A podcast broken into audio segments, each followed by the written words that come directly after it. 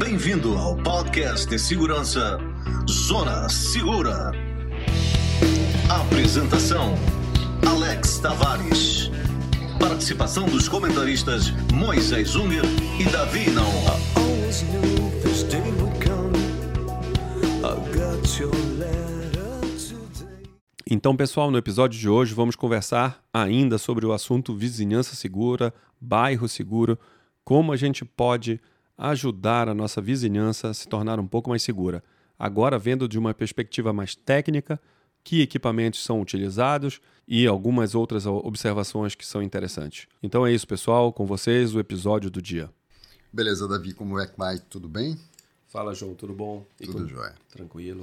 Davi, deixa eu entender um pouquinho como é que foi a concepção da vigilância colaborativa dentro da ideia do programa Vizinhança Segura, de a gente ter um monitoramento do bairro, a vigilância das áreas do bairro. Como é que tu concebeu isso? Bom, João, antes de mais nada, a gente tem que recorrer um pouco de base da segurança, né? Acho que é importante sempre a gente ter uma ideia de que as coisas elas têm que ter um começo, meio e fim, tá? A gente não pode construir uma ideia em cima de um achismo. Então, dentro disso, eu fui buscar, dentro dos, do- dos conhecimentos de segurança que eu tenho, exemplos em outras cidades, em outros países que funcionaram alguma iniciativa particular envolvendo ah, os, os poderes públicos.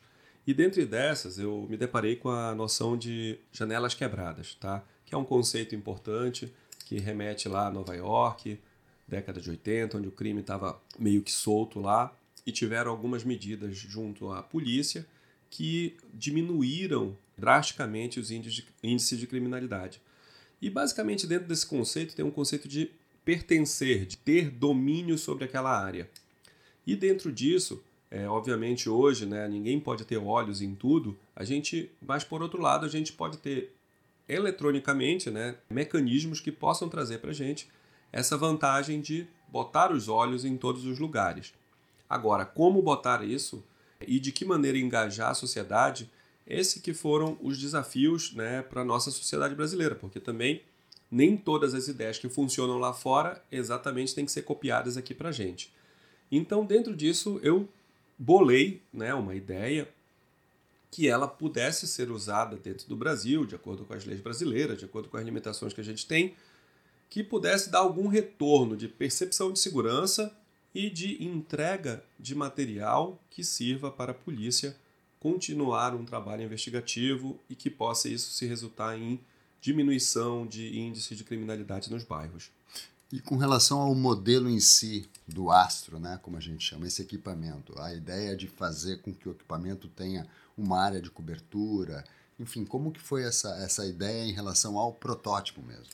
Bom, é, gente, de novo, a gente tem que entender primeiro quais são os problemas, né? O que, que a gente tem ali de problema para resolver. Então, a base de tudo isso é a gente às vezes tem uma falta de imagem de qualidade que consiga ajudar as forças públicas na resolução de algum crime. Ou às vezes essas câmeras não estão funcionando, ou às vezes elas são de baixa qualidade. E, ou, no terceiro, né, elas não estão apontadas exatamente para um preparo de um crime na rua.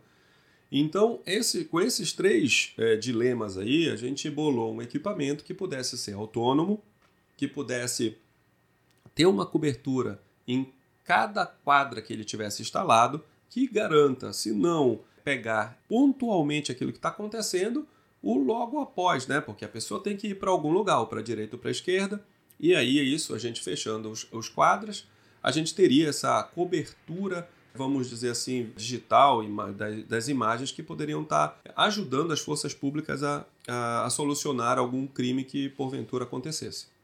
E do, e do ponto de vista da funcionalidade, acho bastante importante também falar como foi pensado a ideia do aplicativo, porque o aplicativo tem uma vantagem que não é só a comunicação da ocorrência ou do fato já ocorrido, e sim a comunicação da atividade suspeita, porque num espaço como o bairro, nós temos uma situação em que esses que estão observando para cometer algum delito, algum crime, eles eh, estão invisíveis. Até a hora de eles agirem, eles são invisíveis. Mas existe uma possibilidade de um reconhecimento, de uma, enfim, de uma visualização de algum tipo de comportamento que indique uma, uma atitude suspeita. Então, como é que foi também pensado isso nessa relação de antecipar o fato?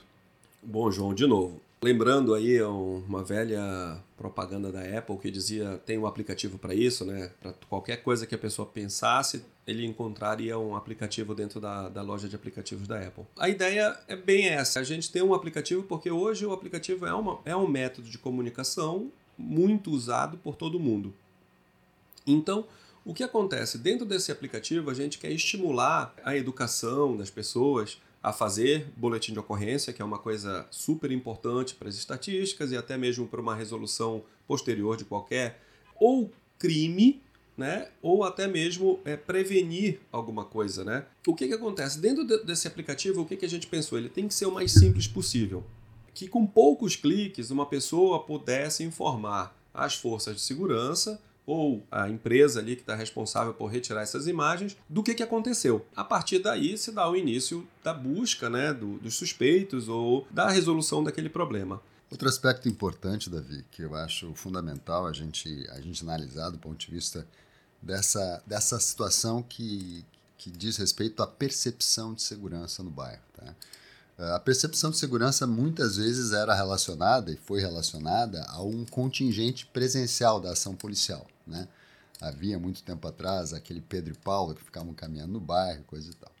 Uh, de que forma esse equipamento instalado e à vista da população, da comunidade, pode de alguma maneira também surtir uh, esse efeito relacionado à percepção de mais segurança, o local em que ele está posicionado, qual é exatamente essa ideia em relação à própria possibilidade de a gente ter uma circulação vigiada. Olha, João, isso aí é uma coisa que uh, imagino que são coisas complementares, tá?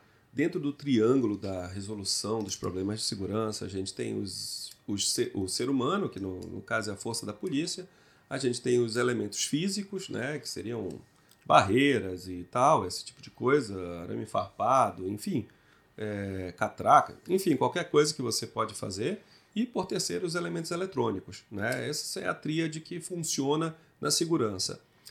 Quando a gente fala de segurança pública, é, a gente tem uma limitação maior quando a gente está falando do direito de ir e vir das pessoas. Então, o que, que eu, eu acho que é importante? Né? Um, eu acho que a gente está muito longe ainda né, de um momento onde alguma máquina vai decidir o que é um crime e o que não é.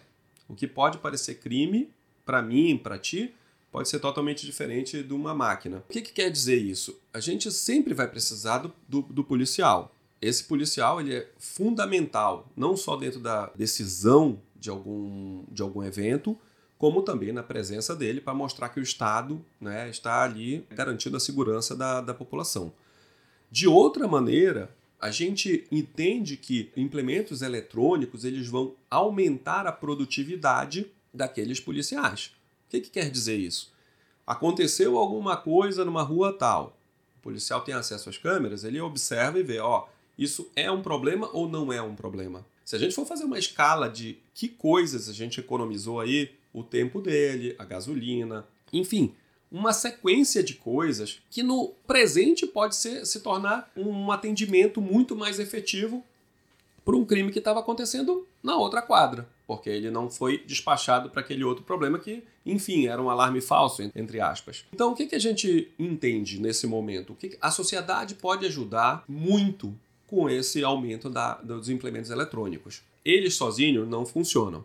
Então, essa tríade, a gente tem que entender o que, que nós, como sociedade, né, dentro do projeto que foi elaborado, a gente tem que entender que, o que, que nós, como sociedade, podemos ajudar as forças públicas. É, tem uma questão bastante importante disso que a gente está conversando, que aí remete a uma jornalista e ativista norte-americana chamada Jane Jacob, que dizia que os moradores são os olhos das ruas.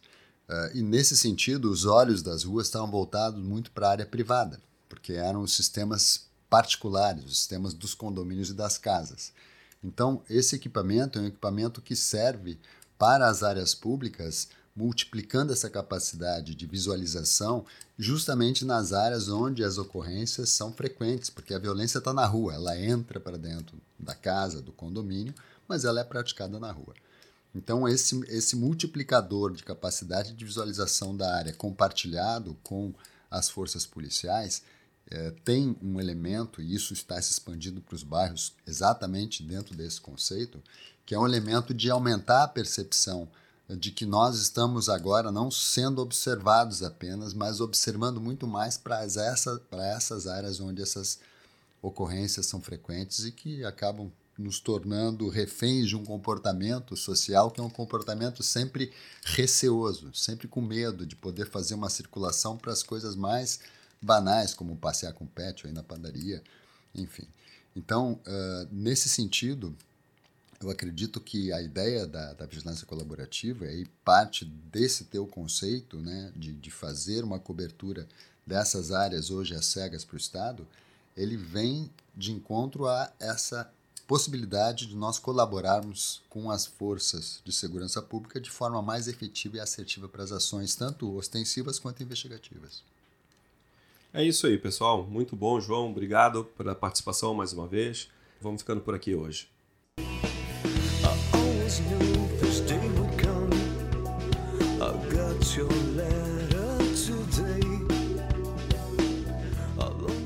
Tenha em mente que esse programa reflete nossas opiniões, pois quando se trata de proteção e segurança, não existe 100% de eficácia. Nosso objetivo sempre será sua segurança e de sua família. Esse sim é o seu maior bem.